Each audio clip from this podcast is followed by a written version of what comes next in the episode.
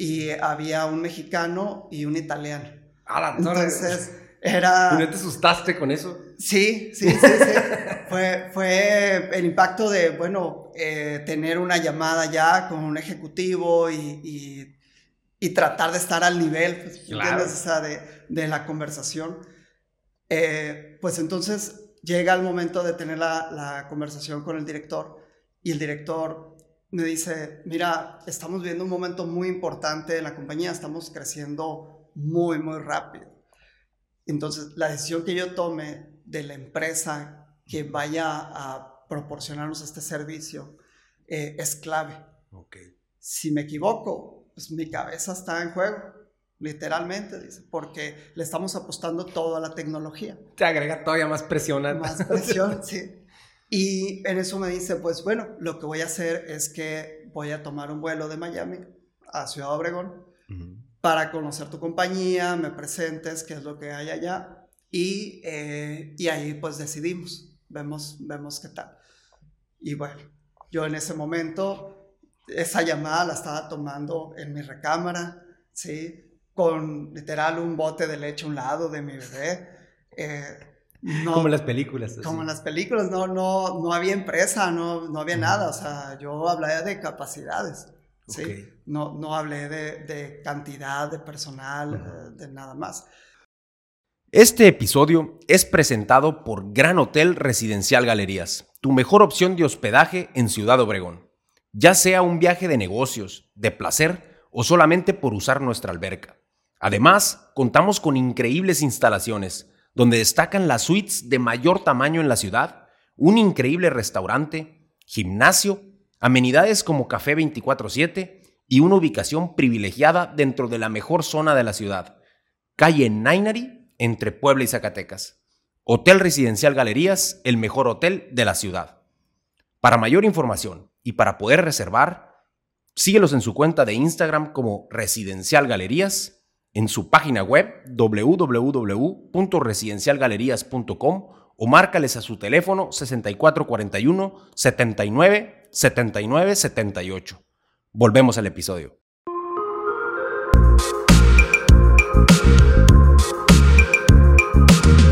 Bienvenidos al episodio 90 del Enfoque 1111. Yo soy Alex y con nosotros está Roberto Corona, fundador y director de EMCOR. Roberto, muchas gracias por estar aquí con nosotros. No, al contrario, encantados. Gracias por la invitación. Excelente. Mira, primero que nada, yo estoy encantado de esta entrevista porque tienes una historia muy, muy interesante.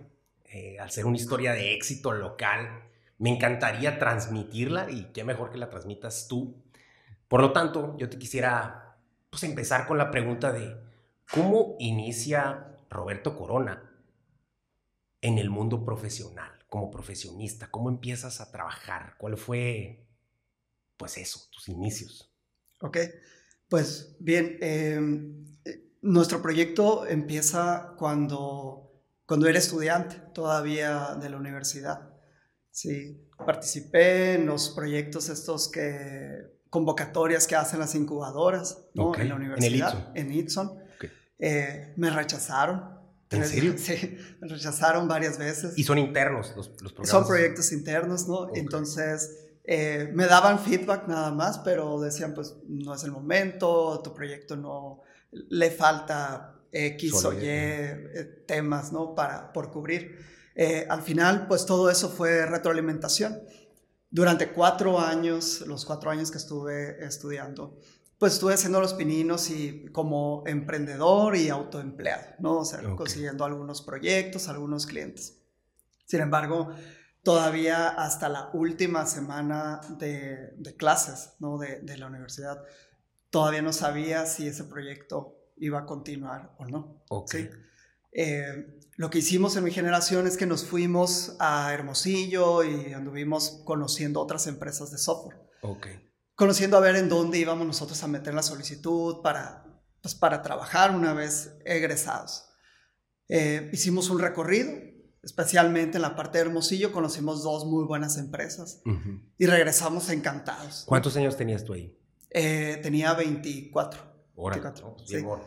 Entonces, eh, regresamos encantados por lo que vimos y platicábamos entre nosotros, ¿qué empresa te gustó más? No, me gustó más fulanita empresa. ¿Por qué no? Pues por los espacios abiertos, por la cultura y a ti, ¿no? Pues esta otra y intercambiamos, ¿no? Estuvimos varios días platicando de lo mismo. Y yo seguía dándole vueltas al tema, decía, bueno, eso que vi allá, pues no, no era, eh, eh, sí era impactante, pero no era extraordinario, no veía algo eh, que dijera, bueno, esto es inalcanzable, pues, por ejemplo. Entonces, hablo con mi equipo, o sea, con, con, mis compañeros y les comento, digo, bueno, ¿qué necesitamos nosotros para hacer un proyecto como esos que nos gustó? Tal cual, lo, lo veía sencillo, porque pues estudiamos ingeniería en software, todos teníamos una computadora y pues era lo único que necesitábamos. Y, y, tuve una, no la respuesta que esperaba, ¿no? O sea, de pronto yo esperaba que muy animados me dijeran, sí, vamos adelante y, todo. Pero no, o sea, me, me, algunos me decían, no, ¿sabes qué? Ya mis papás me apoyaron mucho, yo ya quiero trabajar, ya quiero ganar dinero, quiero empezar a independizarme, entonces no, no quiero entrar así en blanco y esperar a ver qué pasa. Si hubiera un proyecto fuera distinto, ¿no? Es lo que me comento. Y dije, pues, pues sí, ¿no? O sea, suena, suena muy, muy, muy lógico, muy, muy sencillo ya eh, viéndolo desde ese enfoque. Entonces, lo que hice fue empezar a buscar proyectos. Y me siento y empiezo a mandar correos, utilizo las redes sociales, LinkedIn, que en ese tiempo no estaba tan, tan fuerte como, como ahora, y empiezo a mandar mensajes. ¿no? Y a presentarme con mucha gente, a decirles, mira, eh, yo represento una compañía que hace software, lo hacemos de manera ágil, nos aseguramos de la calidad.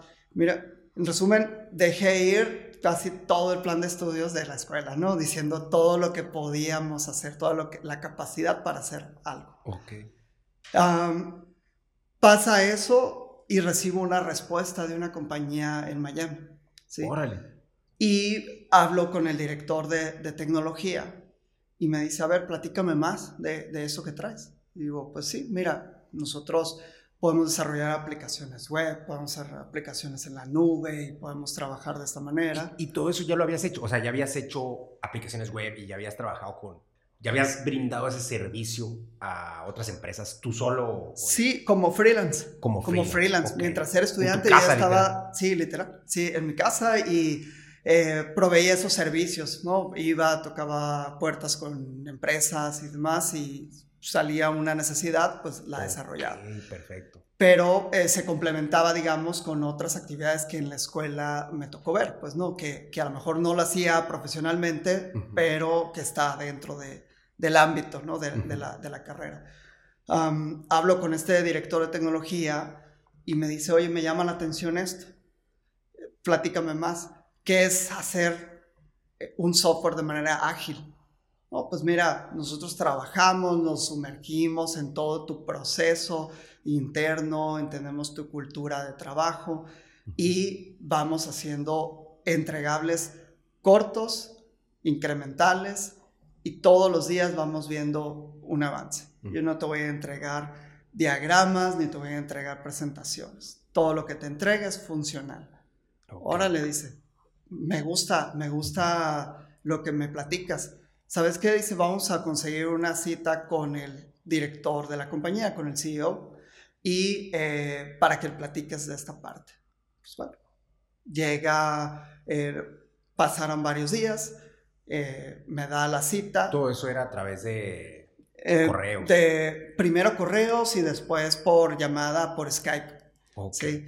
¿Y en inglés? ¿O era eh, mexicana esa persona? Mm, fíjate que eh, uno era venezolano, ¿sí? Y había un mexicano y un italiano. Ah, Entonces, era... ¿No te asustaste con eso? Sí, sí, sí, sí. fue, fue el impacto de, bueno, eh, tener una llamada ya con un ejecutivo y, y, tratar de estar al nivel, pues, claro. O sea, de, de la conversación. pues entonces llega el momento de tener la, conversación con el director y el director me dice, mira, estamos viendo un momento muy importante en la compañía, estamos creciendo muy, muy rápido. Entonces, la decisión que yo tome de la empresa que vaya a proporcionarnos este servicio eh, es clave. Okay. Si me equivoco, pues mi cabeza está en juego, literalmente, dice, porque le estamos apostando todo a la tecnología. Te agrega todavía más presión. Más presión, sí. Y en eso me dice, pues bueno, lo que voy a hacer es que voy a tomar un vuelo de Miami a Ciudad Obregón para conocer tu compañía, me presentes, qué es lo que hay allá. Y, eh, y ahí pues decidimos, vemos, vemos qué tal. Y bueno, yo en ese momento, esa llamada la estaba tomando en mi recámara, ¿sí? Con literal un bote de leche a un lado de mi bebé. Eh, como en las películas. Como en las películas, no, no, no había empresa, no, no había nada. O sea, yo hablaba de capacidades, ¿sí? No, no hablé de, de cantidad de personal, eh, de nada más. Y, eh, y bueno, el, me pongo muy nervioso, o sea, de, de, esto. Dije, pues, no te lo ah, te, te, dio fecha de ir? No, me dice, nomás coordinamos agenda y, y voy. me arranco para allá. Ok, sí. Ok. Porque era una decisión importantísima para él y para su empresa. Sí, él quería conocer qué es Perfecto. lo que había y con quién iba a hacer el trato. Híjole, ¿y qué sigue para ti en ese momento? Sí, pues mira, eh, al, al, no tener un espacio, al no ser una compañía nada, eh, me pongo a buscar y busco a mis maestros en la universidad. Los contacto, eh, les, les digo, oye, mira, me está pasando esto. Empecé a buscar oportunidades y pues parece que encontré una. Sí. Uh -huh. Entonces aquí hay algo bueno con lo que podría empezar y podríamos crear un proyecto grande. ¿no? Se trata de una compañía que tiene presencia en 16 países y, eh, están apostando todo a, a, con nosotros, ¿no? a conocernos y vernos, van a dar la oportunidad de presentarnos. Y en eso maestros me dicen, mira, ¿quieres ayuda? Sí. Y si te consigo ayuda, ¿la vas a aceptar? Y pues me pareció muy lógica, ¿no? La pregunta, es, pero dije, sí, por supuesto. Pues bueno, en eso me ponen en contacto con el maestro Gonzalo. Ajá, ¿sí? perfecto, que ya estuvo aquí con nosotros. Sí, entonces eh, le habló a Gonzalo, jamás había tenido contacto con él antes. Okay. No lo conocía. No lo conocía y pues era una figura, una autoridad, pues para mí, ¿no? Pues uh -huh. porque pues fue, era, fue rector de, de, la, de, la, universidad. Y tú eras un estudiante todavía. Yo era un estudiante, ¿no? Entonces ahí hay, un, hay un, una orden, digamos, de jerarquía de, de esa parte. Y eh, Gonzalo pues me toma la llamada, eh, me cita en un café, uh -huh. pues nos sentamos, platicamos y rápidamente él eh, comprende la situación, lo que estaba pasando y la oportunidad, ¿no? Y me dice, mira, esto eh, no, hay, no, hay, nada más que genere más incertidumbre para un empresario que no se tenga una agenda clara, ¿sí? Okay. De qué se va a hacer y cómo se va a aterrizar. Perfecto. Entonces, lo que vas a hacer es lo siguiente, me dice. Eh, primero, pues consíguete un espacio, ¿no? De una oficina, a ver dónde, en dónde vas a, vas a trabajar, pues esa es tu tarea. Después, vas a hablar eh, con el director del parque tecnológico, pues para que eh, darle este contexto, dile que, que uh -huh. yo te estoy mandando, para que él participe en esa reunión y le hable de la visión de lo que es el parque tecnológico. Ok, ok. Sí. Luego vas a hablar con esta empresa que se llama Novutec, que es una, era una empresa de, de eh, muy grande, y eh, les vas a decir que participen en la reunión, que ellos se presenten, y que de alguna manera pues ustedes colaboran ¿sí? Okay. en un ecosistema en, en, la región. Y finalmente vas a hablar en la universidad para que conozcan de dónde van a surgir los nuevos ingenieros, ¿sí? Perfecto. de dónde va a estar... No, pues un plan completo. Sí. Y bueno, empiezo a tocar puertas, todas estas personas no, pues no las conocía hasta cierto, como digo, era recién egresado o estaba a punto de egresar y hasta cierto punto inalcanzables, digámoslo así, claro. porque no estaba en el ambiente empresarial ni nada. Entonces llegar con ellos y, y, este, y decirles, oye, mira, pues pasa esta situación, explicar, necesito tu apoyo y demás. Eh, primero, pues fue para el tema de la oficina y en la misma visita que tengo en el parque tecnológico, pues les digo, oye, pues no hay espacio aquí, ¿en dónde? ¿Cómo, cómo le hacemos? O sea, algo, ¿tienes algo para mí? Y me dicen, ¿sabes qué? Pues no tenemos nada literal, o sea, todo lo tenemos lleno. Pues déjame ver qué podemos hacer. Eh, y a modo de broma, si quieres verlo así, pero me dicen, lo único que tenemos disponible ahí a lo mejor es un cuarto donde guardamos todas las utilerías. La covacha, literal. Sí, las escobas y todo eso. Es, y yo le dije, pues, pues dámelo, ¿no? O sea, si eso es lo que hay. Eh, pero está en el parque. Pero está en el parque, sí. Eh, ya, me hablan más tarde y me sabes que, pues no, no, no se puede, nos va a salir más caro meterle la red, poner la mm. puerta y los accesos a ese lugar. Pero lo que sí podemos hacer es, quitar un área de capacitación y, eh, y asignarte ese lugar. ¿Qué te parece? ¿Y cuánto cuesta? No, pues ya me dan un monto y literal era el 100% de lo que ganaba en ese momento como freelance. Sí. Sí, pues me imagino que a la vez ya tomó esa decisión para ti haber sido dificilísimo, ¿no? me arriesgo todo por esto. Todo, sí, exacto, porque era un contrato mínimo por un año y todo era pues para una visita. Ajá, a todavía no tienes nada garantizado. Sí, entonces, sí, yo, bueno, si las cosas no salen bien, me quedo con esa cuenta, tengo que seguir trabajando para tener ese ingreso y además voy a tener que conseguir un empleo. no, era, era todo. All in, así. Sí. Em, pues nos dejan el espacio y les digo, por favor, o sea, esas mesas que tienes ahí, pues yo no tengo ningún mobiliario.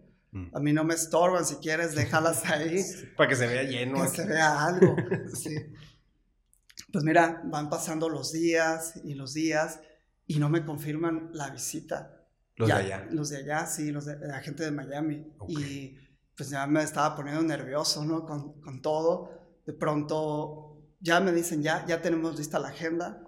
Volamos, era un martes, dice, volamos el jueves.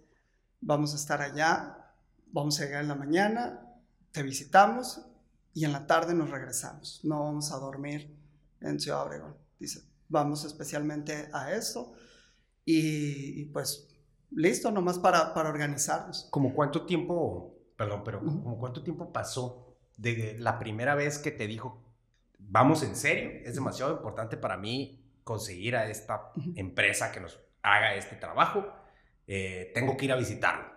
Entonces, ¿cuánto tiempo pasó de que tú te empezaste a mover para estar listo en esa visita a que vino? Pasó entre cuatro y cinco semanas. En, en, en, esa, e, en todo, desde que lo dice hasta que confirma ya formalmente la visita. Sí, entre cuatro o cinco semanas. Ah, sí. Mucho estrés, mucho pensar, se va a lograr, mucha no se va a lograr. Mucha incertidumbre. Pues, mm, pues mira, ese día, eh, un día antes, pero me organizo, y hablo con mis compañeros en la universidad, hablo con, con los que estaban una generación antes eh, o después más bien de, de, nosotros, y les digo, oigan, por favor, ayúdenme, tengo este tema, okay. no quiero que la oficina se vaya a ver vacía, que nada más vaya a estar un escritorio ahí. Eh, yo les voy a conseguir unas camisas, llévense sus laptops y métanse ahí, nomás para para que estén ahí, para que se vea, se vea algo de movimiento. Y sí, todos jalaron conmigo, o sea, eh, ahí estaba la playera que decía Emcor y se, fueron a sentarse.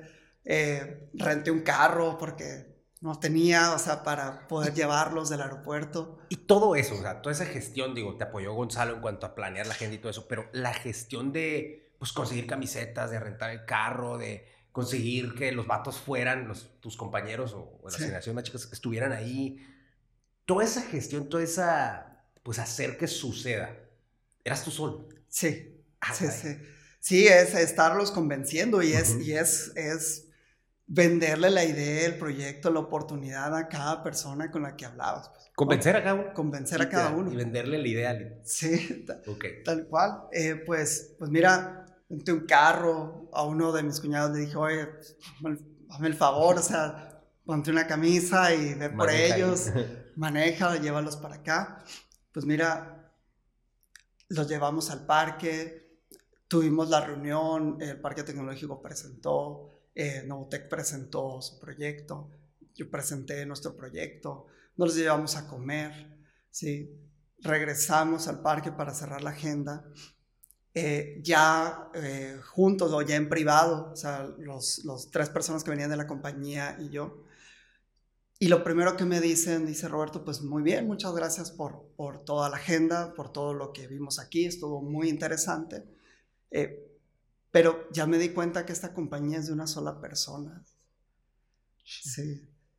Y sentí frío, ¿no? O Pues sea, sí. dije, ya se cayó, o sea, ya, ya esto no, no se va a hacer, o sea, eh, obviamente, a lo mejor eh, con, mi, con, voy a decir, mi inocencia en ese momento, yo creí que iba a ser suficiente, pero con, ahora sí, con su experiencia y su colmillo, pues se dio cuenta de, de todo lo demás, pues por, por muy bien que estuviera organizada la agenda. Eh, y luego continúa, hace una pausa y continúa. Y Y tú dice, frío. durante Yo frío completamente, dije, bueno, se va a despedir y, y- y ni modo, aquí va a quedar. Y luego continúa y dice, pero también ya me di cuenta de algo, dice. Ya me di cuenta que si tienes un problema, vas a encontrar la forma de resolverlo. Mm. Sí. Y ese es el equipo que yo necesito para mi compañía. Qué buen comentario. Sí. Entonces, eh, pues empezamos, dice, mándame los documentos y nos arrancamos mañana mismo.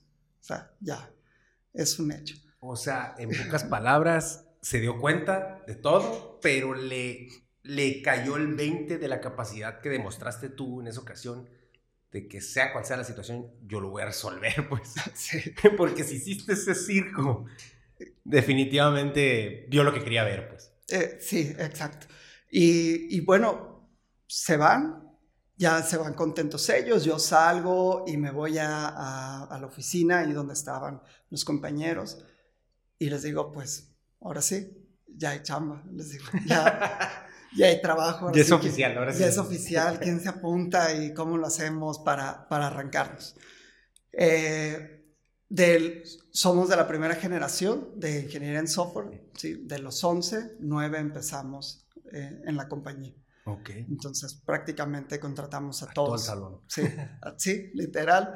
Y, y fue, eh, ese es el inicio, digamos, de, nuestro, de nuestra etapa ya profesional, ¿sí? De, de cómo pasamos de estudiantes ya a proveer un servicio eh, del día uno, ¿sí? De la compañía ya con una multinacional, ¿sí?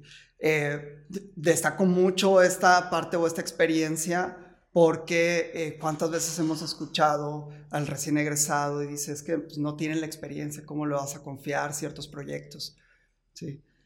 Exactamente, de hecho, ah, justo eso te quería preguntar o algo muy similar, era, ¿qué crees que vio en ti esta persona o esas personas? Aparte de lo que dices de que pues, resolviste todo y eso de- claramente lo vieron, pero ¿qué les llamó la atención de, de- de estudiantes, de pues, personas tan jóvenes todavía sin experiencia en el mundo laboral para decir, estas son las personas con las que yo quiero hacer esto? O sea, ¿qué, qué vieron en ti desde el día uno? Porque deja tú cuando vinieron a verte. Desde antes ya habías llamado la atención de alguna manera. O sea, ¿qué fue eso que les llamó la atención? Sí, yo, yo pienso que, que puede ser la claridad en el proceso, o sea, tener claro en dónde empieza, eh, digamos, nuestro servicio, en dónde termina y, y saber en dónde nos vamos a involucrar con ellos, ¿sí? Eh, tenerlo claro para ellos fue decir, bueno, sé en dónde van a poder participar, sé cómo vamos a trabajar, cómo vamos a colaborar en, en- en toda esta etapa de crecimiento acelerado que ellos estaban viviendo. Sí. Totalmente, ok, ok. Sí, porque me imagino que ellos también ya habían, pues, checado lo mismo que iban a hacer con otras empresas de, pues, a lo mejor toda Latinoamérica o de todo el mundo, pues, quién sabe. Mira, eh, para, para dar una idea de esto, eh, esta compañía gestionaba eh, 90% de todas las eh, ventas de equipos celulares de América Latina. Ok. Entonces, era, en esa época era aproximadamente un millón de teléfonos por hora el que ellos procesaban. Entonces, eh, toda la logística de los teléfonos celulares, eh, desde el fabricante, ya se llámese Samsung, Apple, etcétera, pasaba por ellos hasta llegar con el carrier. Entonces, ah, ya era una compañía que estaba en posición de elegir al proveedor. Ok, Sí.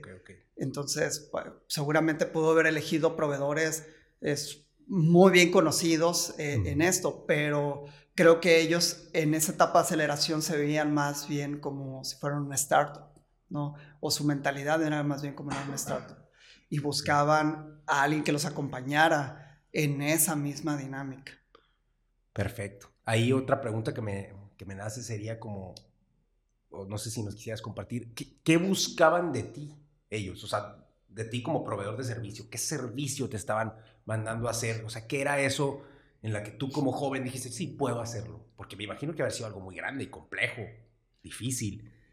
Sí, fíjate, justamente, bueno, de aquí se derivan varios servicios que, que, nosotros diseñamos en esa época y eran problemas grandes que tenía la industria en esa época. El primero tenía que ver con la demanda de los teléfonos, ¿sí? los teléfonos celulares en dos diferentes países. Los teléfonos celulares, elegir entre un teléfono y otro, hay, hay temas de, de, sentimiento y de empatía que tienes con la marca.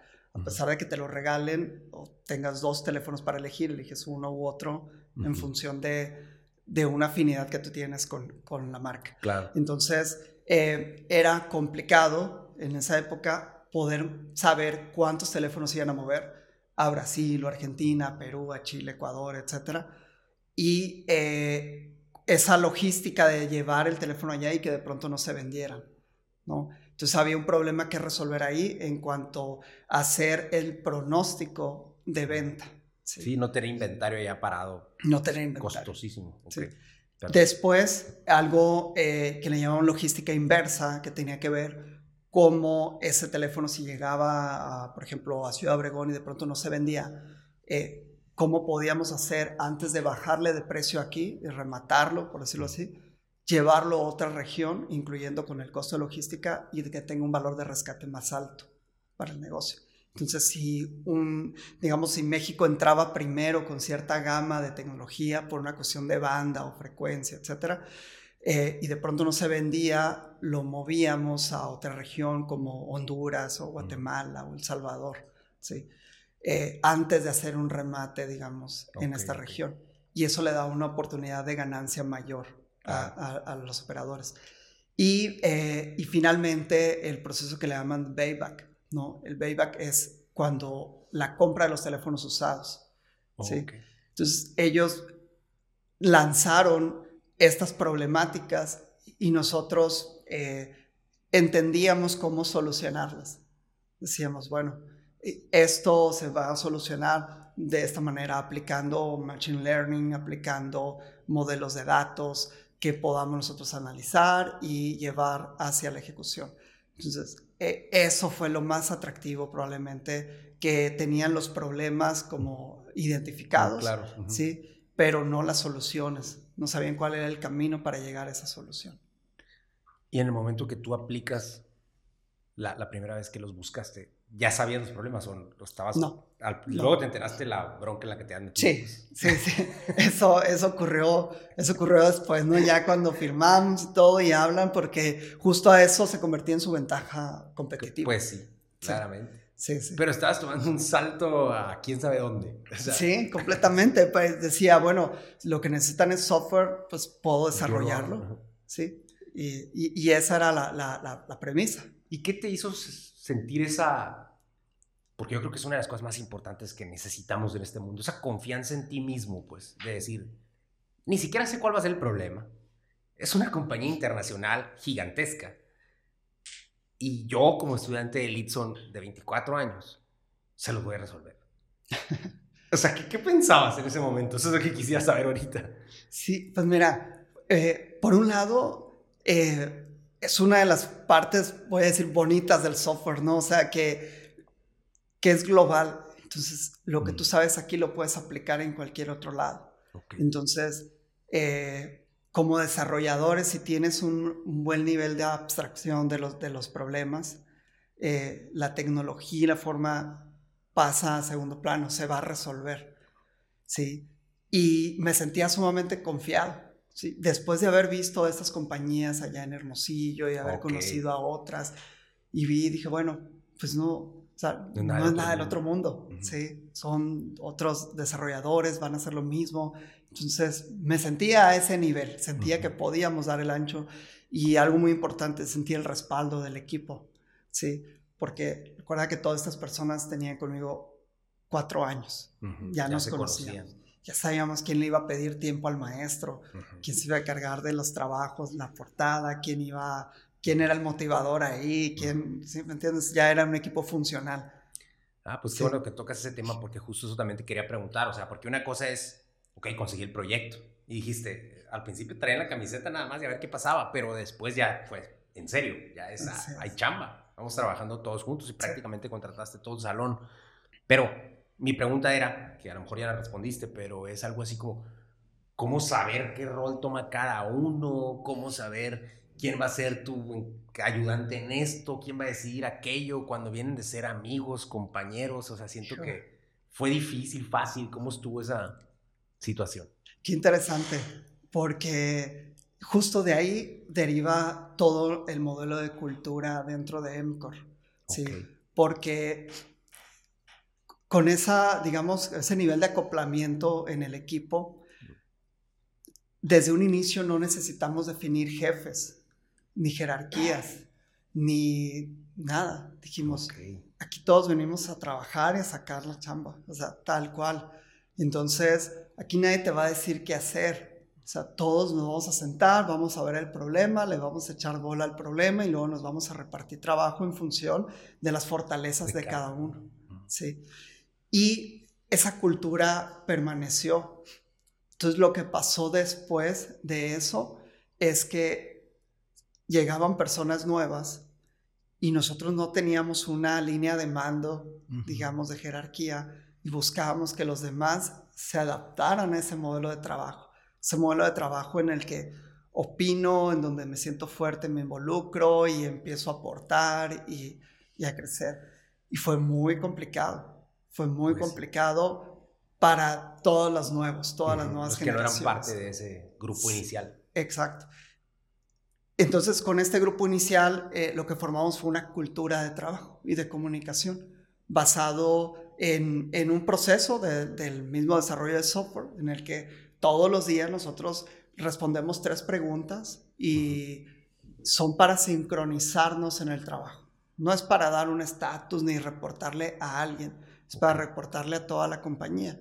Simplemente nos preguntamos o, respondemos, o sea, ¿qué fue lo que hice ayer? ¿Sí? ¿Qué, ¿Qué, planes tengo para hoy y qué obstáculos tengo en el futuro? ¿Sí? Con eso, el equipo ve y si escucha un obstáculo, en equipo lo atiende y dice, eso que estás mencionando ya lo tenemos o ahorita nos quedamos un ratito y platicamos de este reto de este obstáculo para irlo resolviendo anticipadamente. Eh, y eso fue clave, eso fue clave. Entonces no, no tuvimos esta necesidad de, de repartir puestos, ni roles, ni nada. Pero, pero qué curioso, porque normalmente, sobre todo en, en el año que, que, tú empezaste, ¿qué año era más o menos? Eh, 2013.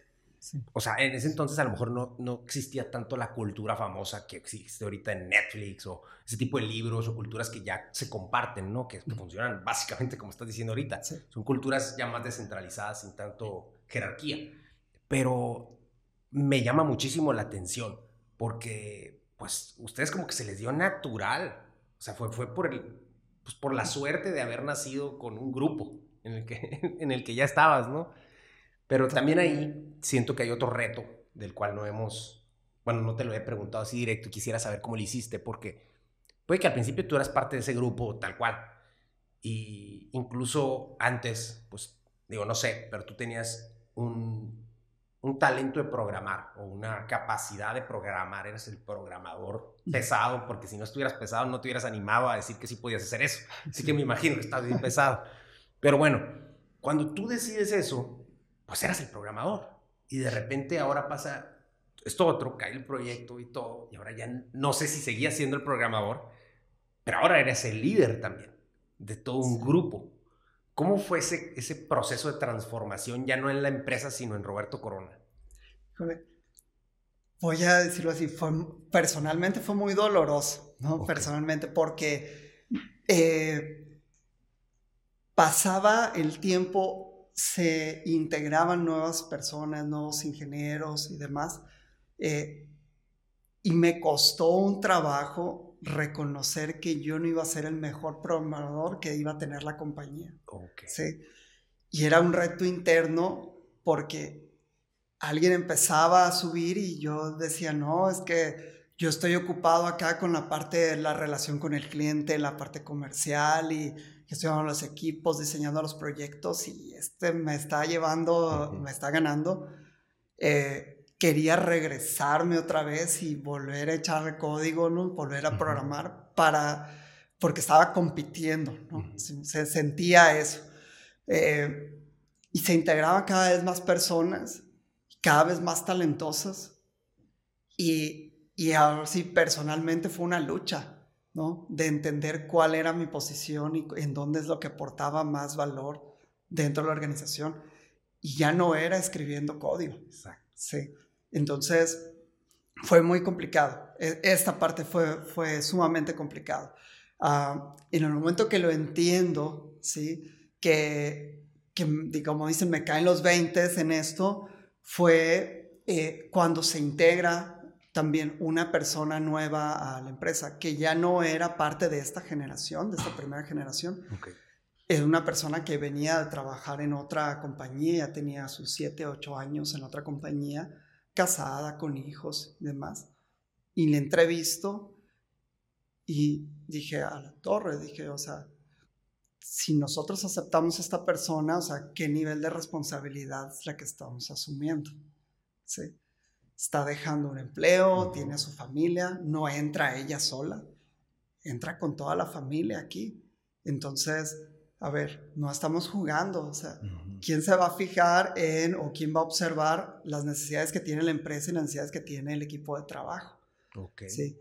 Eh, ese punto yo lo veo clave eh, para nosotros de, cambiar ese, ese arranque, ese emprendimiento, de decir no pasa nada y, si fracasamos no pasaba nada y de decir yo pues yo le puedo programar y puedo hacer esto y, puedo hacer todo, a decir no, o sea, aquí hay una responsabilidad y hay que ponerse bien la camisa en, en liderar este proyecto para que vaya por buen, por buen puerto. ¿sí? Entonces, fue, fue, en todas estas sumas, digamos, de experiencia lo que, lo que viví en esa etapa para poder dejar el, el, código, ¿no? Para poder dejar de verme como un ingeniero más dentro de la compañía. Es que aparte siento que en esas, digo, fuertísimo lo que nos acabas de platicar, porque ha de ser bien difícil e, ese cambio de chip, porque tú, o sea, en tu cabeza, tus, paradigmas o tu, tu, personalidad está identificada a un programador, pues, a un ingeniero de software. Totalmente. Y en eso, en no sé si en el transcurso de un año, dos años, cuánto tiempo te habrá tomado eso que nos acabas de platicar ahorita.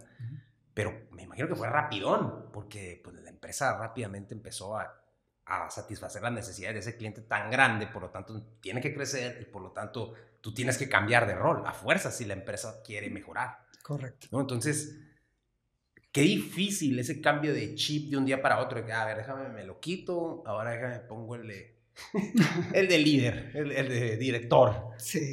Entonces, a veces bien complejo. Quién sabe si tú ya contabas con esas, no sé si nos puedas este, compartir un poquito, si tú ya contabas con esas este, cualidades o características que debía tener un director o te tuviste que enfocar en trabajar en, en, ti mismo. Eh, ¿Hubo algo de eso? ¿Cómo, cómo sí, no, eh, fue, fue un camino largo o lo sentí muy largo, ¿no? Eh, porque tienes este como el síndrome del impostor, ¿no? En el que dices, bueno, pues me cambio la cachucha y ahora soy el director. Y, pero eso no te convierte, ¿no? En, un director, digamos, operativamente o estratégicamente, no te convierte. O sea, que, tú de la noche a la mañana ya te sientas. Eh, en las acciones es donde se iba, se iba a ver, ¿no? Ah, empezar a hablar con el equipo y decir, bueno, pues les voy a empezar a soltar el trabajo que tengo aquí, mm. ¿sí? Y vamos a empezar a crear una estructura para poder enfocarme en la parte de la relación con el cliente, en la parte estratégica, ¿sí? Para ver cómo, cómo crecer.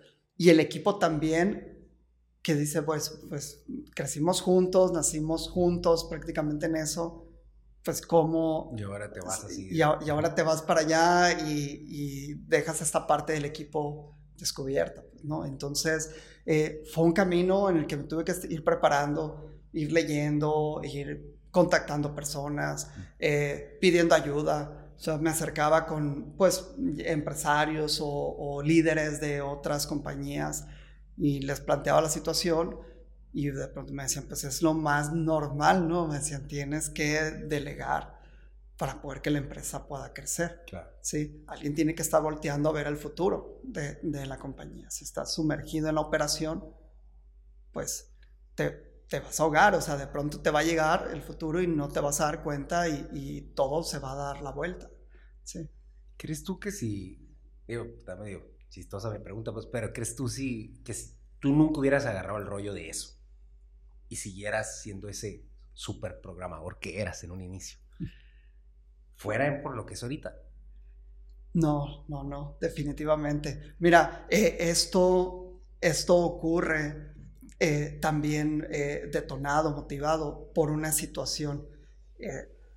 a este cliente grande, pues un cliente grande te puede, digamos, incubar, ¿no? Te puede ayudar a crecer y demás. Claro. Pero al mismo tiempo se convirtió en nuestro, en nuestro principal riesgo, ¿sí? Porque teníamos pues alta dependencia de él. Pero además pasó otra cosa. Eh, al estar en la parte operativa, no vi lo que estaba ocurriendo en otras regiones. Al tener un cliente multinacional y este cliente atendía monopolios en otros países que estaban aceptados por el gobierno, como ocurría aquí en México, ¿no? Que existía un solo operador y después se abre la competencia.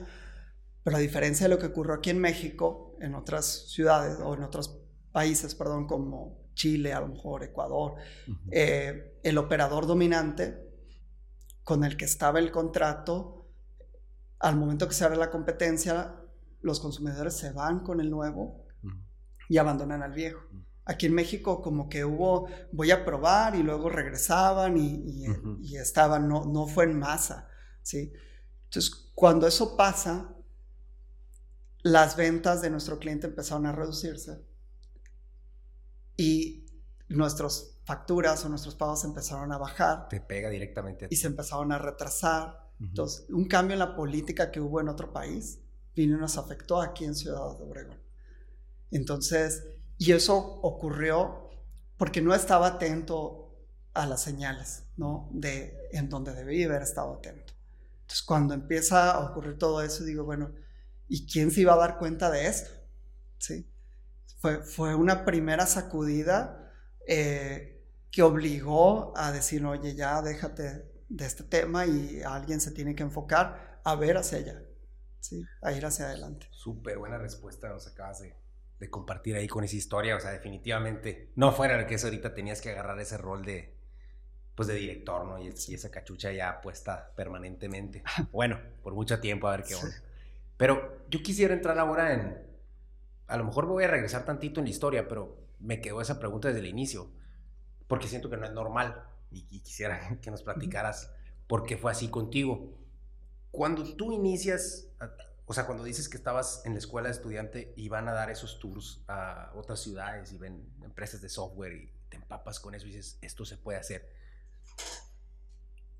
¿Por qué eh, empiezas a querer hacer tu propia empresa, por ejemplo. O sea, ¿por qué siquiera empezar a querer eso cuando lo normal, entre comillas, lo básico, sería para cualquier pues, estudiante irse y conseguir chamba? O sea, tú pudiste, Roberto Corona pudo haber levantado la mano y decir, oigan, ¿quién me contrata? Una de esas empresas a lo mejor y, irte a trabajar. O sea, ¿de dónde nace esa idea por quiero mi propia empresa? Bueno, eh, bueno, para eso me tengo que un poco más ahí, en más atrás en la historia. Eh, yo trabajé en una compañía eh, local, sí, como desarrollador. Y era el único desarrollador dentro de, la empresa.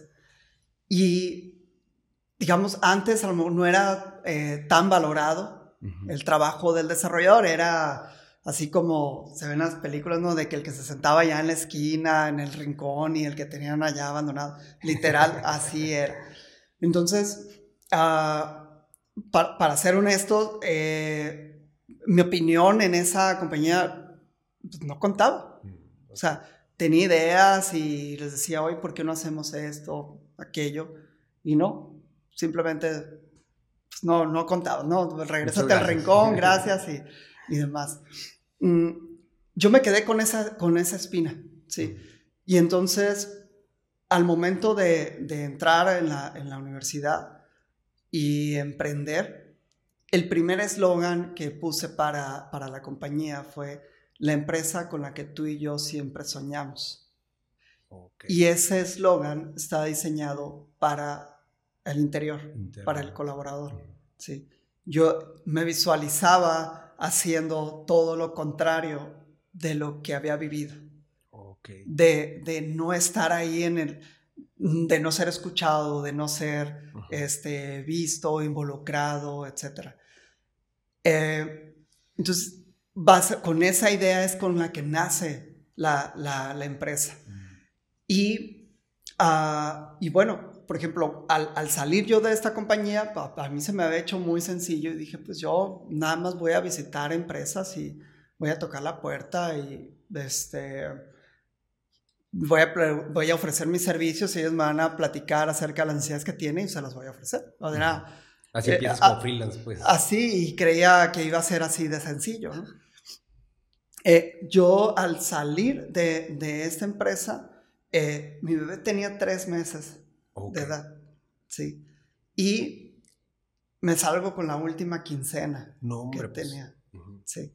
Entonces, pero en esa falta de experiencia, esa inocencia, si quieres verlo así, es, uh, creí que todo iba a ser fácil, iba a salir y pues, el trabajo iba a sobrar. Yo lo que pensaba en ese momento era, pues, me gusta trabajar, sé hacer las cosas, pues no puede salir mal. O sea, era, lo veía sencillo. Sí. Eh, y tenía de plazo dos semanas, ¿no? Lo que me iba a durar ese dinero. en los primeros dos días tocando puertas me doy cuenta que no era tan sencillo, que me mandaban a otro día, que no me recibían, ¿sí? Que no ibas a firmar el contrato así. Que no iba a formar, exacto. y me regreso y digo, no, o sea, tengo que empezar a trabajar en un producto, algo que ya esté listo para llegar y decir, mira, ya está. Te vendo esto. Te vendo esto, tal cual.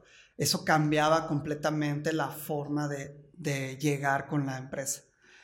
Eh, el primer producto que diseñé fue un producto para las escuelas y era muy sencillo eh, los maestros podían subir sus tareas, los alumnos podrían verlas, ¿sí? Y los padres de familia podían ver la agenda que tenían los alumnos, sus, estudiantes. Era un producto mínimo viable, digámoslo así, muy similar a lo que podría ser un foro, pero privado, ¿sí? Y, eh, y salgo con ese producto. Entonces, empiezo a trabajar de esa forma y ese fue mi proyecto durante los cuatro años como freelance. Ahora, cuando veo a las otras compañías y demás, y basado en estas experiencias, pues digo yo, es que tenemos todo para hacerlo, ¿sí? Y eh, convencer al equipo, a mis compañeros, de que realmente tenemos todo para hacerlo. Ya al conocer estas empresas y conocer un poco su proceso, decimos, pues, no es nada del otro mundo. Sí, porque tú ya estabas un poquito más empapado, llevabas cuatro años dándole así es. solo, así picando piedra, ¿no? Y, habías desarrollado tu propio producto, te habías estrellado ya algunas veces y tenías, pues a lo mejor el hambre y la responsabilidad de, pues, de tu bebé, de que te decía, pues va a ver cómo le hago, pero voy a conseguir algo, ¿no? Sí. Entonces vas, buscas, consigues y de ahí nace todo lo que ahorita pues viene siendo Emcor. Aquí otra vez me voy un poquito más a, enfrente ya cuando, cuando viene esta persona, cierran el contrato, la empieza a crecer, tú te conviertes en director y esto sigue evolucionando. Me imagino que es muy diferente crear una empresa que crecer una empresa. ¿Cómo, ¿Cuáles son los principales retos? ¿Cómo lo viviste tú, esa transformación, ese desarrollo que, que tuvo Emcor? Eh, mira, eh, totalmente, son dos cosas distintas, ¿no? crearla, hacerla crecer y mantenerse también, o sea, vigente, porque ahí hay dos, como dos horizontes, ¿no? Eh, de, digamos, dentro del proceso de innovación, eh, mantener tu core business, ¿no? Y hacer las mejoras, estas incrementales que tienes, en, eh, que se vive naturalmente en, el ciclo de vida de una empresa, y luego está esta parte de crecimiento.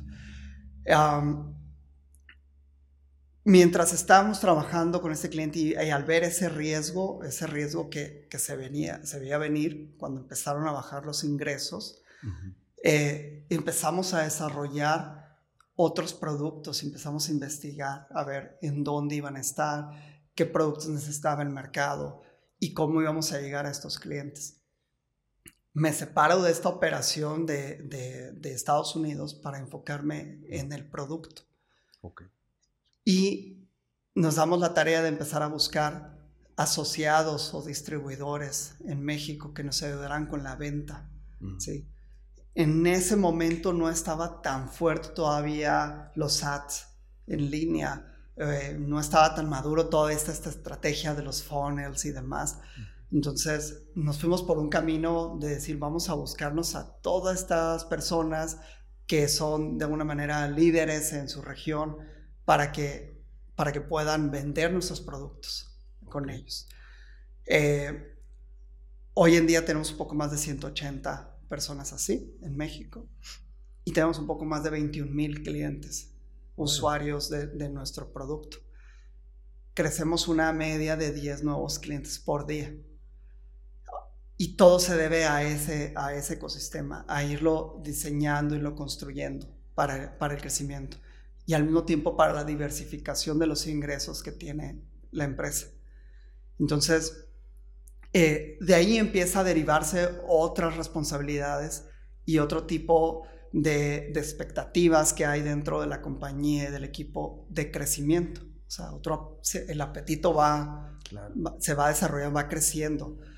Eh, y bueno, hoy como una estrategia para, para crecer, pues nosotros seguimos esa estrategia que le llaman de horizontes, ¿no? el horizonte en el que tenemos nuestro core business y lo vamos manteniendo, la mejora continua, el feedback de los clientes.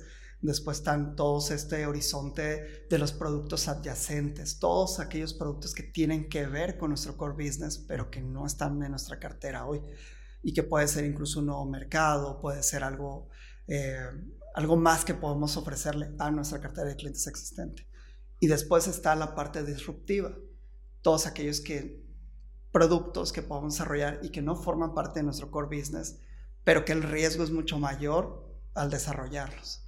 Entonces, eh, internamente tenemos una estructura eh, en la que estamos pensando siempre y siempre estamos desarrollando nuevas cosas y nuevos productos. Eh, el crecimiento lo vamos gestionando de alguna manera así, ¿sí? O sea, basado en la propuesta de valor y en los productos que nosotros podemos hacer llegar a nuestros clientes y también a nuevos mercados, ¿sí? que hoy eh, seguimos atendiendo empresas que están en Sudamérica, pero principalmente en los Estados Unidos y en Australia. ¿no? Entonces, eh, sí tenemos un volumen de clientes acá en México, pero pues también fuera eh, estamos, estamos creciendo cada vez más en otras regiones. Yo creo que es algo muy positivo, ¿no? Porque pues tienes de todos lados, ya no depende nada más, pues lo que, el aprendizaje que te llegó yo creo al inicio, pues, ¿no? De depender mucho de un cliente puede llegar a ser problemático. Sí, e, es, está basado en gestionar los riesgos, ¿no? Decíamos nosotros, a ver, el riesgo cliente, cómo, cómo diversificamos nuestros ingresos entre más clientes. Riesgo producto o servicio, pues bueno, cómo diversificamos nuestros ingresos basado en productos y servicios riesgo país, ¿sí?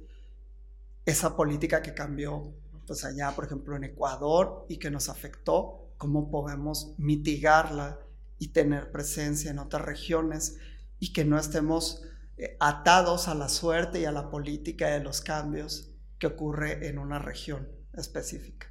Entonces, eh, vamos gestionando los riesgos, digamos, de, de una manera. Eh, hoy, por ejemplo, dentro de Estados Unidos, la mayor cartera de clientes que tenemos está en Florida, pero eh, hace dos años empezamos y dijimos, bueno, vamos buscando en otros estados y en otras regiones y vamos eh, dejando de depender de, lo que ocurre en Florida. Exacto. Entonces, ah, vamos basados en, esa estrategia, es una, digamos, esa gestión del riesgo, ¿no? Viéndolo, reconociéndolo y haciendo un plan para ello. Me gustó muchísimo cómo lo explicas y cómo lo platicas, y se me hace una estrategia brillante porque aparte le das un porcentaje a cada uno, ¿no? O sea, que este riesgo abarca esto de mi empresa, este otro, esto de mi empresa, y él, pues dijiste, nuevos productos que van a agarrar nuevas cosas en los mercados que tienen un riesgo más alto, pues a lo mejor le, le doy menos, pero es, igual le doy, pues es importante también porque a lo mejor sale un producto buenísimo que de repente al rato nos puede abrir otra brecha de mercado otro negocio, etcétera. Y eso yo siento que es algo de lo principal que cometen o cometemos todos los empresarios, pues esos errores, ¿no? De quedarnos en, nomás en el core business y no gestionar esos riesgos de la manera correcta. A veces termina pasando que cierras tu negocio porque el país o el producto o el competidor o el, mercado o lo que sea cambió drásticamente. Entonces de repente tú por tener todo en, en una misma pues balanza, tu riesgo que no parecía ser un riesgo porque tenías gran mercado, pues de repente es grandísimo, ¿no? Sí. Entonces se me hace muy importante, muy padre y pues incluso brillante esa, como nos acabas de explicar la estrategia. Este, se me hace muy bien. Pero bueno, otra cosa que te quería yo preguntar es, ¿qué tanto o cómo decides irte, o sea, cuando, tú tenías ese cliente grande que dependías de él, porque ahorita que lo estaba pensando, se escucha fácil, pero ya que me te pones ahí, te visualizas haciendo eso, pues no es nada sencillo, menos cuando tú no eres un, por ejemplo, un vendedor, pues no. Entonces ahora tienes que, pues a lo mejor conseguir fondos, a lo mejor vender, pues proyectos a empresas que no conoces, eh, tienes que empezar a, ¿cómo, cuál fue esa estrategia? O sea, meterse en la misma industria, conectarse por las mismas personas que ya los tenían conectados de alguna manera, o sea, ¿cómo le hizo Emcor para seguir vendiendo productos que ya desarrolló? Eh, incluso en diferentes países que, pues, no tenía a lo mejor muchos contactos. Fíjate que qué padre esta, esta pregunta porque tiene, hay un trasfondo ¿no? de, todo esto. Porque primero en nuestra estrategia, digamos, no yo no era una persona con experiencia en el área comercial, ni tampoco teníamos a alguien. Eh, un paréntesis, déjame hacer ahí. Eh, de pronto teníamos ya 18 mil clientes y eh, un día veo la foto de uno de nuestros proveedores de software, de, una plataforma que nosotros utilizamos. Y tienen una foto muy padre en donde tienen todos los perfiles de puestos en la parte de arriba. Y cuando tú seleccionabas, por ejemplo, Project Manager o Marketing o, o desarrolladores y demás, imagínate una foto con treinta y tantas personas. Y cuando picabas uno, se salían de unos de la foto y se quedaban los de ese, los de ese puesto. Entonces, pues viendo la foto dije, ah, qué padre está esto, picando un botón y otro. Me doy cuenta que el área comercial era mucho más grande que el área operativa. Y en ese momento volteo y platico con el equipo y digo, ¿y quién vende aquí? quién hace la labor de venta aquí en Emcor. O sea, ¿Quién tenemos o qué? Sí, ¿cómo, cómo le estamos haciendo? O sea, tenemos estos clientes y, qué es lo que está ocurriendo, cómo estamos llegando a los clientes. Pues bien, uh, primero empezamos con los referenciados, ¿no? Y a decirle, pedirle a todos nuestros clientes, oye, a ver, si te sirve lo que te estamos dando, si te está generando un valor, por favor, referencianos con alguien y vamos a ver la forma nosotros de de compensarte esa referencia, ¿no? Siempre cuando sea, pues, auténtica, ¿no? en, todo ese proceso.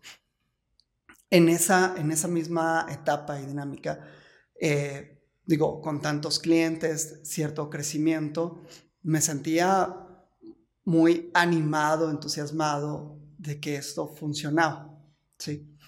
Así que me emprendo un viaje a Silicon Valley. Dije, pues, voy a ver qué hay allá, vamos a medir. De, la meca de, la tecnología. De qué, de qué tenemos realmente allá. Pues eh, pasamos por, por varias partes, o sea, por varias aceleradoras. Eh, después estoy en una reunión en Stanford Y ahí estaba una de las personas que participaron en Uber. Entonces, eh, fue muy interesante lo, lo, que platicamos, así que tuve la oportunidad de salir de ahí después, irnos a una cena.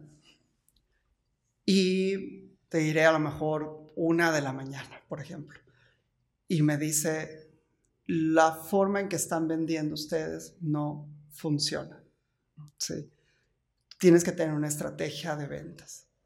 Y como ejemplo me dio, me dice, tú tienes que demostrar que eres capaz de mandar un millón de correos, de que te respondan 100 personas, de que cotices 5 y que vendiste uno, para luego volver a empezar el proceso.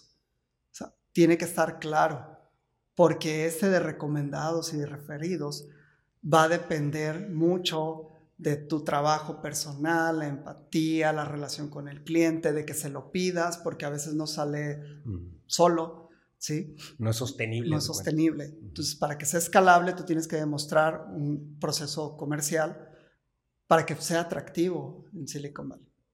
Pues, bueno, salimos tal vez dos de la mañana de ahí, voy al hotel, con todas estas ideas y, y esta, queriendo entender todo esto que me han dicho. Y a las seis de la mañana me marca la persona y me dice, eh, Roberto, ya mandaste el millón de correos. Y yo pensé, como, ¿qué te pasa? O sea, te acabo de ver. O sea, tres horas, Sí, y, como, y me dice, es que así no se piensa en Silicon Valley. Tú tienes que haber enviado ya esos correos. Ya tienes que haber conseguido la lista de correos. Aquí se mueve con la acción. ¿Sí? Y fue un cambio en esto, en decir, bueno, ¿qué tenemos que hacer nosotros para llegar a eso? Porque es otro cambio en el chip. Claro. Sí. Regresarnos con este feedback y decir, bueno, pues sí, tenemos 18 mil clientes, estamos en 16 países, eh, pero no sabemos vender. sí. Y, empezar la búsqueda de talento para empezar a desarrollar un área comercial. Sí. Y empezar a buscar al equipo adecuado para empezar a construir un área comercial que nos ayude con ese crecimiento sostenido, de llevar una estrategia y que realmente sea escalable. Sí fregosísima historia, este, o sea, totalmente cambió de un día para otro, ¿no? El chip ahí. Sí. Qué padre. tú, Roberto, cuando, o sea, ahorita que estás platicando eso y que, pues, incluso conoces gente, pues, de esa talla, ¿no? Pues ahí estaba, dices, en la reunión, una de las personas que está involucrada en Uber, o sea, eso es, pues, de lo más grande que hay en ese mundo. Eh, ¿En algún momento te imaginaste cuando eras ese, ese, morro de 24 años que estaba tocando puertas para hacer freelance de diferentes negocios y que fue a visitar aquellas otras y dijo, igual y empiezo mi empresa y de repente consigue un cliente grande y lo logra cerrar. ¿En algún momento pasó por tu cabeza lo que es ahorita Emcor y lo que has vivido? No, mira, y, viene otra historia de ahí, de, de eso, de, de esa parte de de cómo no veía lo que podía ocurrir, ni, lo sentía, voy a decirlo así. Y es que la empresa originalmente se llamaba Umbral, o sea, así nació con el nombre de Umbral. Y ah, un día en una, un taller que se dio aquí en la ciudad de INPI, Instituto ah, Americano de Propiedad Industrial, para los registros de marca y demás, pues me siento con ellos. Eh, y les digo, bueno, pues, ¿cómo puedo registrar esta marca? Y me dicen, bueno, pues eh, hay que hacer una búsqueda fonética, a ver si no existe y demás. Hacen la búsqueda ahí mismo en el taller y me dicen, ¿sabes qué? Pues ya existe un umbral, o sea, en Ciudad de México, no se dedica exactamente a lo tuyo, pero está en la misma categoría, entonces no, no puedes registrar. Y le respondo yo, bueno, pues no pasa nada, dije, total, estoy aquí en Ciudad Obregón, o sea, ¿Qué, puede pasar? cuando se va a dar cuenta o algo de, esto? Y me dice, pues, pues sí, me dice, tienes razón, no pasa nada. Dice, salvo que cuando se dé cuenta, te puede reclamar hasta el 70% de todas las ganancias que hayas tenido con ese nombre. Y yo, pues, a ver, le digo, prueba con Emcor, cámbialo aquí, lo cambia. Siempre no dijiste. Sí, y estaba disponible y pues lo, lo registramos. Entonces, eh, aquí traigo esto, esta, a esta pregunta que me haces, es como, pues, pues no, o sea, estaba viviendo el momento y en el momento era lo que ocurría aquí en la región nada más. Sí. Incluso de ese primer emprendimiento con ese proyecto de las escuelas pasó exactamente lo mismo. Eh, pedí feedback a, a, otras personas en la universidad y demás y me dijeron, tu mercado es muy pequeño, mm. o sea, eso te va a dar para comer, me decía, no, no, no te va a ayudar a crecer porque es, es muy pequeño. Y, eh, pero fíjate, tanto él como, como, o sea, tanto ellos como, como yo, él que vendió la idea, yo que la compré, y la falta de visión en ese tiempo de decir, bueno, pues el mercado no es Ciudad Obregón, ¿sí? Mm. el mercado es pues el mundo. El mundo. Entonces, eh, yo en su momento, eh, con, con, esa parte, dije, pues sí, tienes razón, o sea, ¿cuántas escuelas hay en la ciudad? O sea, ¿cuánto les voy a poder vender el servicio? Y pues bueno, por eso en esa época y esa final de la, de la carrera dudaba si esto realmente iba a ser algún proyecto o no. Eh, pero estaba viviendo el momento, no me imaginaba lo que iba, lo que iba a ocurrir. Y ahí me, me hace otra pregunta que es, sería algo así como que, porque siento que eso a veces es bueno, o sea, eso que no siempre tienes que tener ese final tan claro, o sea, porque a lo mejor con un setback te desmotivas si ves algo tan lejos, como, como lo dicen, ¿no? De que correr un maratón, pues pues no te puedes fijar en la meta, pues porque son 42 kilómetros que cada uno lo vas a ir sufriendo. Entonces, cuando llegues al 5 vas a decir, hombre, me faltan un chorro, mejor bye, lo dejo aquí. Sin embargo, si tú todos los kilómetros los estás corriendo pensando en cada paso que das y estás enfocado en cada paso que das, de repente ya llegas al 28, de repente llegas al 40 y de repente pues ya terminaste, ¿no? Porque estás enfocado en caminar. Entonces, pues siento que también es muy importante tener la expectativa bien alta. Entonces, ¿cuál crees tú que sea más importante o qué consejo le darías a una persona que, que esté iniciando un proyecto en cuanto a enfocarse en el día a día o pues en la, en la, en la meta ya más alta? Mira, yo, yo creo que sí, sí hay un poco de todo, ¿no? Porque, eh, digamos, o sea, por un lado está el destino, ¿no? Y dices personalmente dónde quiero llegar, a lo mejor no tienes la, la, la visión hasta el final, pero pero traes una idea. Eh, en mi caso era este eslogan, la empresa con la que tú y yo siempre soñamos, ¿no? Decía, ¿cómo crear esta organización? Es sumamente ambiguo y, y, es muy interesante para nosotros porque cada persona que entra a EMCOR tiene una idea distinta de esa empresa, ¿sí? Y, y nos hace replantearnos todo el tiempo esa visión de cómo debería ser esa empresa. Entonces, eh, Aquí esto es así como, voy a decirlo como el GPS, ¿no? Tú tienes el destino y lo puedes poner en una ciudad chiquita, pero la dirección va a cambiar, Si la calle está cerrada, si tuviste algún obstáculo y demás. Y tienes que, de alguna manera, saber qué camino estás recorriendo en esta dirección. Y aquí es donde entra esta retrospectiva, ¿no? Este emprendedor tiene que llevar de alguna manera un registro, ¿sí? De qué es lo que está viviendo y cuáles son las variables que le están funcionando o no, ¿sí? Para poder hacer los ajustes, ¿sí? Para poder cambiar de dirección, pero el destino no, ¿sí? Entonces, eh, lo más importante es saber en dónde estás, en dónde estás hoy, en dónde estás parado y repito, qué sí está funcionando y qué no. Entonces, esto lo resolvemos nosotros con, con tres puntos, o sea, tres, tres observaciones que hacemos dentro de la empresa. ¿Qué estamos haciendo bien y debemos de seguir haciendo? ¿Sí? ¿Qué debemos de dejar de hacer que no está funcionando? ¿Sí? ¿Y qué puedo cambiar ¿no? de, de, de lo que tengo? Entonces, esto lo hacemos cada mes. Cada mes. Y eso lo hacen ustedes como individuos y como compañía. Y como compañía. Entonces, y lo vamos ajustando, porque no hay un plan que te lleve de la mano de aquí a, a, la meta, salvo el recorrer paso por paso y kilómetro por kilómetro. Entonces, eh, dices, ¿cómo voy a, cuál va a ser mi esfuerzo de aquí al siguiente kilómetro? Que eso es, es algo más alcanzable, la, meta está lejos, de alguna manera es hasta cierto punto abstracto. En, una empresa realmente es pues, hasta subjetiva, ¿no? O sea, quién sabe cuál es la meta, pues. Correcto. Pues la meta es seguir jugando el juego, de seguir creciendo la empresa. Pues. Sí. Entonces, eh, pues qué interesante, qué buena respuesta nos acabas de dar y se me hace que es súper útil para todas las personas que nos estén escuchando. Muchos de ellos son emprendedores, traen sus propios proyectos, traen ideas o incluso están empezando su vida laboral, pero el, el, verlo de esa forma y con esas tres preguntas que acabas de platicar, yo creo que la podemos aplicar todos en nuestras vidas, ¿no? Completamente. O sea, te sirve literal a ti, pues, a, todos los que estamos escuchando eso. Completamente. Está súper bien, súper interesante. Aquí quisiera tocar un tema de algo que me llamó mucho la atención cuando estuve investigando un poquito acerca de, de ti y de tu empresa. Y me mencionaron que tú en algún momento mencionaste que uno de tus diferenciadores o el por qué habías sido exitoso eh, o no sé si esa fue exactamente la pregunta, pero algo similar a eso, y que tú dices, ah, es que nosotros usamos la cultura eh, del desierto, o estamos en la cultura del desierto.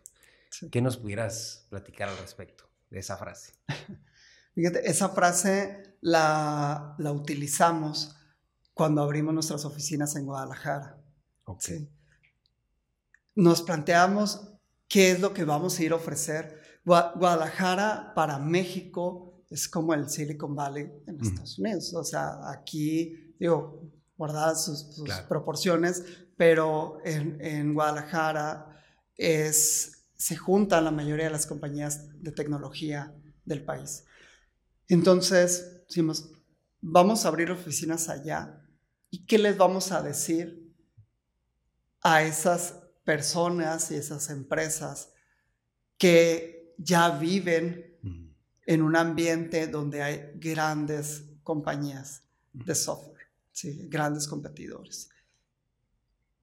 Bueno, empezamos a reflexionar acerca de qué podíamos ofrecer y el valor más grande que tenemos dentro de, de, MCOR es su, cultura, la forma de trabajar, pero al mismo tiempo, como sonorenses, ¿sí?